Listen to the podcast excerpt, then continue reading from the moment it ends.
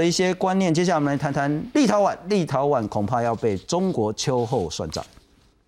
针对立陶宛政府宣布允许台湾当局以台湾名义设立所谓代表处，严重损害中国主权和领土完整，中方坚决反对，决定召回中国驻立陶宛大使。中国外交部十号宣布召回驻立陶宛大使，就是不满台湾将在当地设置台湾代表处，更要立陶宛也召回驻中国大使，引发外交震荡。不过，立陶宛外交部对此仅回应遗憾，并重申立陶宛与台湾发展互惠关系的决心。立陶宛国会议员更在推特打上爱心，表示不会因为让台湾在立陶宛设处感到抱歉。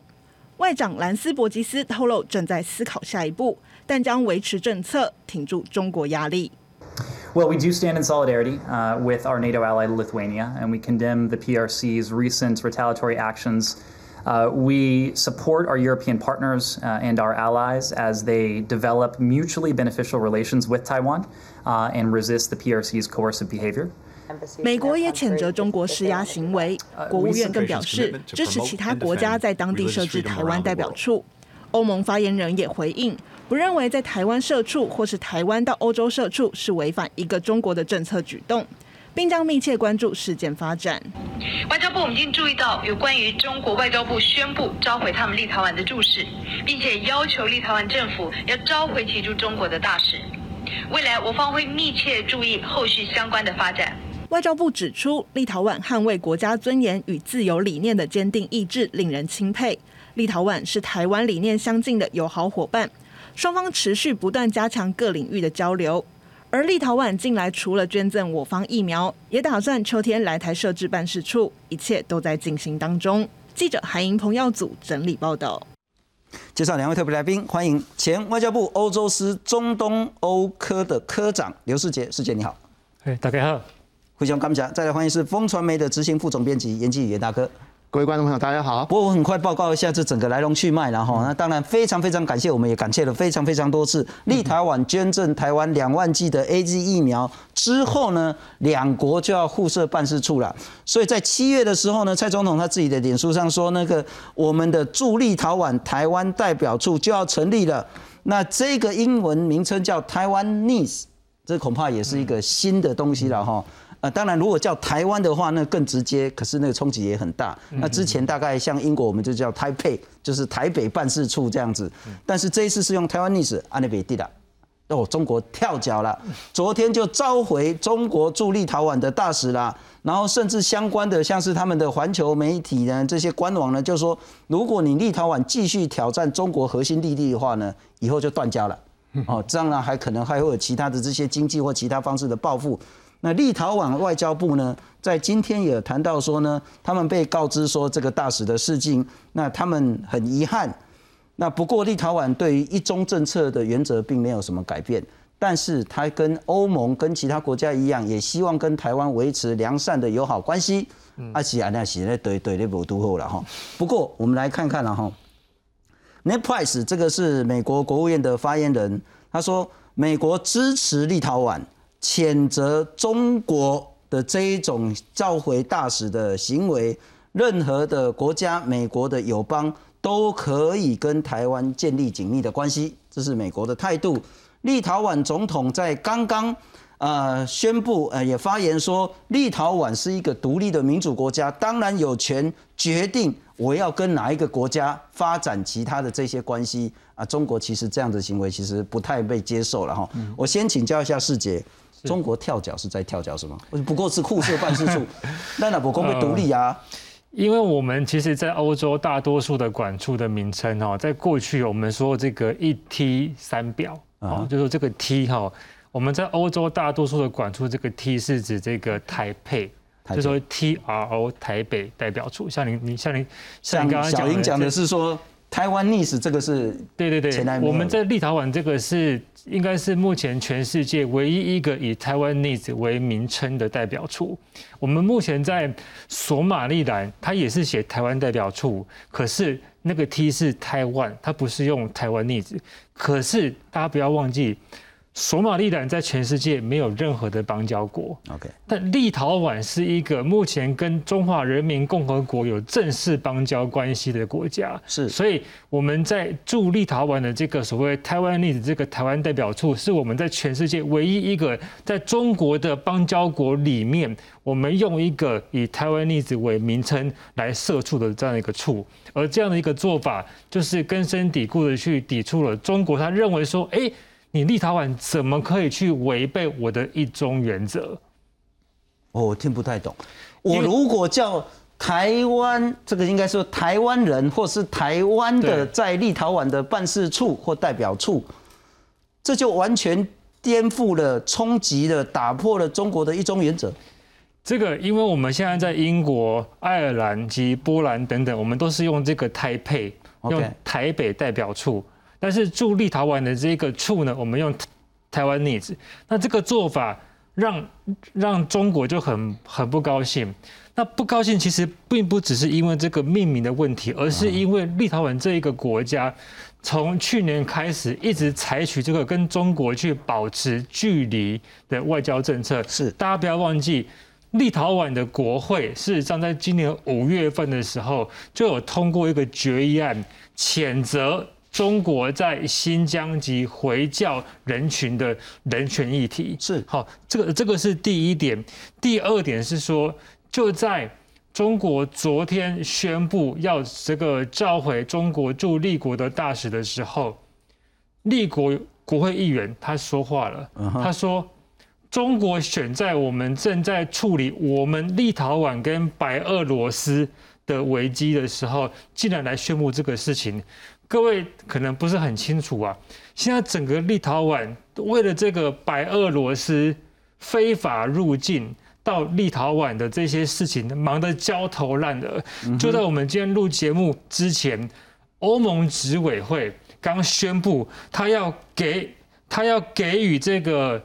立陶宛几千万欧元的这个。援助款就是为了要帮助立陶宛来去应付这些来自白俄罗斯的这些非法的移民。是为什么会有这么大一批白俄罗斯去立陶宛的难民？因为白俄罗斯的背后是中国，所以立陶宛的议员就认为说。我们现在整个国家都在处理这个从白俄罗斯来的非法移民，而白俄罗斯的背后是中国，你还选在这个时候来针对台湾要跟我们来相互射出的这个事情。来做这个事情，他们非常的不高兴，是，所以立陶宛的总统才会在今天的时候说，我们立陶宛有权利来决定我们要跟哪一个国家来发展外交关系。这个是外交语言呐，哈，但实际上的语言就是说我立陶宛不吃你中国这一套了，你要恐吓我没这么简单。不过我请教一下严大哥了哈，看起来两边是真的有一些新仇旧恨在，而不是纯粹只是说什么他送我们疫苗，或者是这个台湾逆时的这个代表处而已。两边的新仇旧恨是什么？哦，那其实，在二零一九年之前，哦，那这个哈这个问题，中国问题在立陶宛还不是非常凸显一个问题，因为立陶宛其实最关心的外交问题是俄罗斯啊，俄罗斯它旁边的啊，它那个东边的哈东边的一个霸权霸权国家，可是它会从二零一九年，差不多就从香港反送中运动。哦，反送中运动兴起的时候，立陶宛开始非常非常关注香港的反送中、反送中运动。好，然后也开始对这个中中国这种高压、这种独裁、这种威权的本质，好有所警觉。啊，有所警觉。好，那接下来从反送中运动，那接下来呢又是新冠疫情。好，那新冠疫情，那世人皆知从中国。然后从中国开始的，好，那整个欧洲也受到相当大的影响，好，但在这个时候呢，好，新冠疫情中，好，至少前至少在去年的时候，有个国家表现特别亮眼，哦，就是我们台湾，好的，好，所以这个因素呢，就让中国、香港、台湾这三个议题呢，好，浮上立陶宛他们的公共论述。哦，他们公共论述论述的层面，好那边好，他们开刚开始的时候呢，好是是呼吁哈欧盟各国，好欧盟二十七个成员国，二十七包括他们在内二十七个成员国呢，要对香港问题，好要对中国破坏一国两制，要对中国呢，中国压制香港人的那个的哈那种政治公民社会政治活动，好要有所表态。那接下来他们又把呢哈焦点转移到台湾。哦，转移到台湾，好，他们也也开始注意到中国对台湾的种种的压制，种种的立陶宛作为一个民主国家，它其实长期就无法忍受中国这种独裁高压的方式。对对对，好，那其实立陶宛跟台湾哈，其实有一个蛮有趣的哈一个连接点，这个大家比较不会想到，哦，就苏联，呀，好，就这边，好，大家知道，哈，立陶宛在一九四零年。好，一九四零年的时候被德国占领，隔年然后又被苏联又被苏联占领，好的，好的，好，先被苏联占领，又后来又被德国占领。那他一直到一九九零年，好，一直到一九九零被过了五十年被占领的生的好的的悲惨的悲惨的历史呢，好，才成才成为一个真正独立，好，真正独立的国家。好，你所以所以说哈，欧洲哪些国家对这种高压独裁的威权的暴政，好，他们体会最深，恨之入骨，就是东欧国家，尤其波罗的海，我们讲的所谓波罗的海三小国，是是三小国，好，他们是感同身受。我在那个立陶宛送我们疫苗之前，我们其实真的很多人对立陶宛不是那么熟，但立陶宛真的是一个民主。不管是在他们经历的过程发生的血泪，乃至于他们的坚持跟勇气，都是台湾很重要、很重要的学习典范。我们来看看这件事情为什么中国这么跳脚。除了说立陶宛就是不听中国这一套之外，中国其实一直在发展跟欧洲的关系。我们看这一条叫做那个中欧铁路啦，它当然还有很多很多支线，总之就可以上海一直坐坐坐坐坐坐到欧洲莫斯科，坐到柏林去。立陶宛在波罗的海，不要叫人家三小国了哈，那其实是一个很重要的一个民主大国，率先退出所谓的十七加一。嗯，立陶宛就是不跟你中国玩那个什么“一带一路”了啦，说什么十七加一大于十八，没有这回事了啦哈。第二个，我们来看看立陶宛整个历史。立陶宛六万五千平方公里，那立陶宛就是一个比较独立的单一民族，就是立陶宛人。讲的就是立陶宛话。那虽然之前被那个苏联吃了，然后之前也跟波兰，嗯，那个波兰有一个那个所谓的共同组成一个国家，可是我们来看看，在几年前阿扁当总统的时候，阿扁也搞批信的，一公我做这个牵手护台湾，我就是学立陶宛的，因为立陶宛在一九八九年的时候，长达六百公里的波罗的海之路人链示威，要来要求立陶宛的独立。所以台湾的牵手护台湾是学日立陶宛的，后来香港也学了，香港也学。立陶宛人呢说自己是叫做前线国家，反对专制政权，因此最下来这就是看到抗中友台等等的这些表现。为什么送我们疫苗？为什么发展跟台湾的友好关系？当然是发生在立陶宛自己本身的历史跟对民主的坚持。我们来看看。立陶宛在六月宣布捐赠台湾两万剂的 A Z 疫苗，并在七月正式送达。立陶宛是欧盟第一个率先挺身捐赠台湾疫苗的国家。对于立陶宛政府，他们以具体的行动来展现对于台湾真诚的友谊跟关心。外交部门表达由衷的感谢。立陶宛位在东欧，是波罗的海三国之一，人口约两百八十万人。立陶宛有超过两百家金融科技公司，是欧洲第二大的金融科技中心，同时拥有强大的镭射科技产业。这个小国并不是第一次得罪中国。立陶宛在五月退出中国主导的十七加一，也就是中国与中东欧十七国的合作机制。立陶宛担心中国的一带一路会造成欧洲内部的分裂。呃，习大大空头支票开了很多，可是真正能够兑现的，坦白讲是在逐渐减少。现在整个全欧洲，当然除了一些国家，总体他们对于中国的这个不满意度是越来越高的。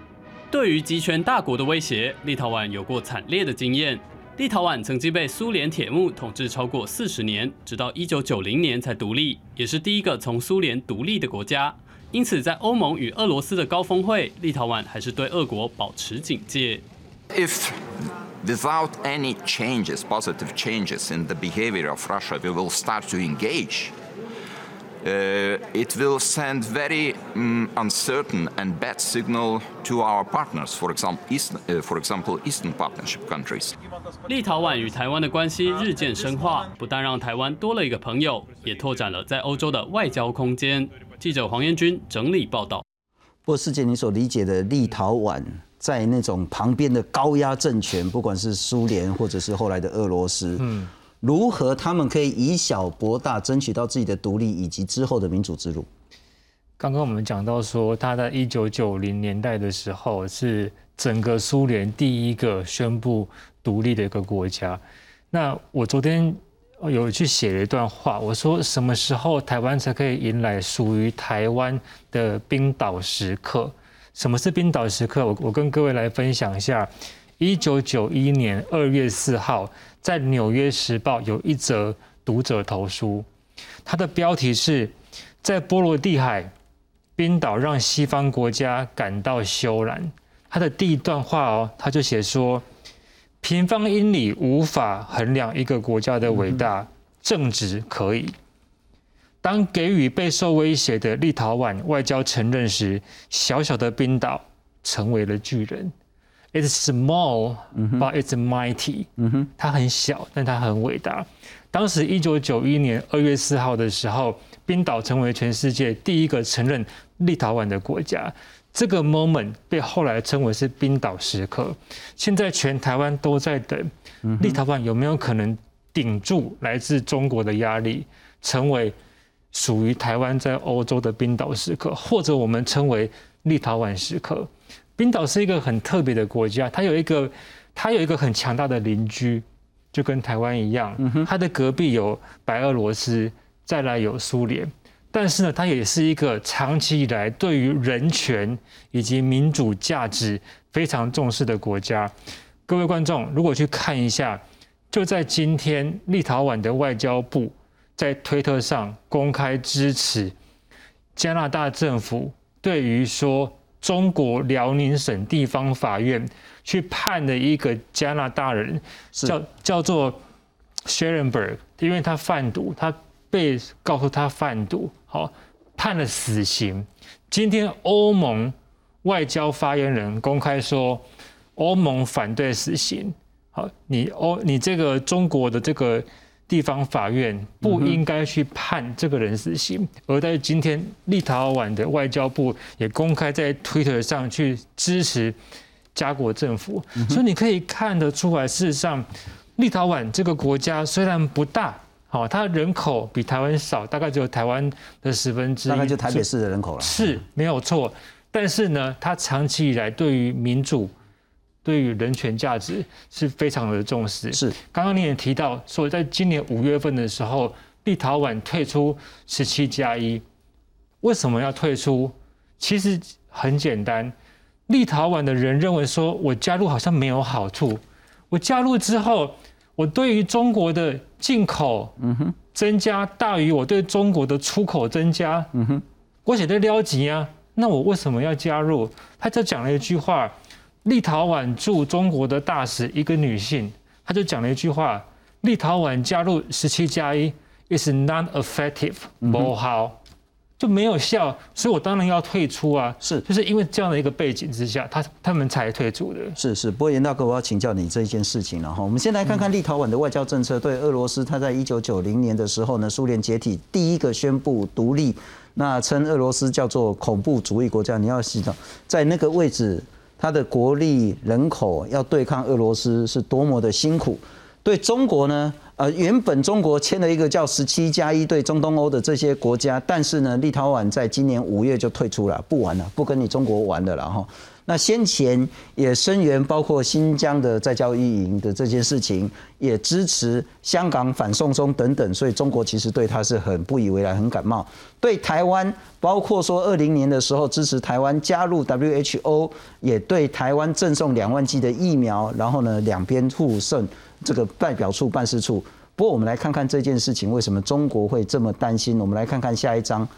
我们刚刚讲立陶宛的位置其实是很关键的。立陶宛第一个退出是七加一，立陶宛会是中国所谓的一带一路在欧洲乃至于在全球布局的第一块破砖之石吗？我想在每个国家，就欧洲而言啊，哈，每个国家等于是各有盘算，是啊，各有盘算。目在目前还没有看到其他国家有比较明确啊，有比较明确的表态，尤其哈最重要是几个几个欧洲大国，像欧洲经济火车头德国。啊，德国目前对欧对中国的政策还是持保持非常非常谨慎。尤其德国今年九月要举行大选，好，要改朝换代，梅克尔要下来了。好，法国呢，明年要举行选举，也是举行总统大选。好，好，所以这几个带头国家目前看起来并没有特别特别松动，哈，特别松动的现象。好，不过虽然如此，我们已已经看到中国对立陶宛这件事情哦非常非常在意。之所以要有这么大动作，你看他们的论述，看看他们批判。他几乎每一篇批判文到后面都想，都都特别写说，应该不会有欧洲其他国家跟进。OK，所以他其实，意思就是说，这等于说哈，这走夜路吹口哨撞弹。哦，他其实最担心、最担心，不是立陶宛本身造成什么伤害，会担心了立陶宛成为。好，成为好，朋友在欧洲，欧洲开第一枪。尤其欧洲欧盟向来是非常非常非常重视普世价值，好，普世价值非常非常重重视自由民主人权。好，那立陶宛这样的小国敢这样做，当然在其他国家未来面对，啊，面对这种普世价值与经济利经济利益的，啊，经济利益的那个的那个抉择取舍的时候，可能都要看。中国动不动就用威吓、用霸凌的方式，恐怕会适得其反。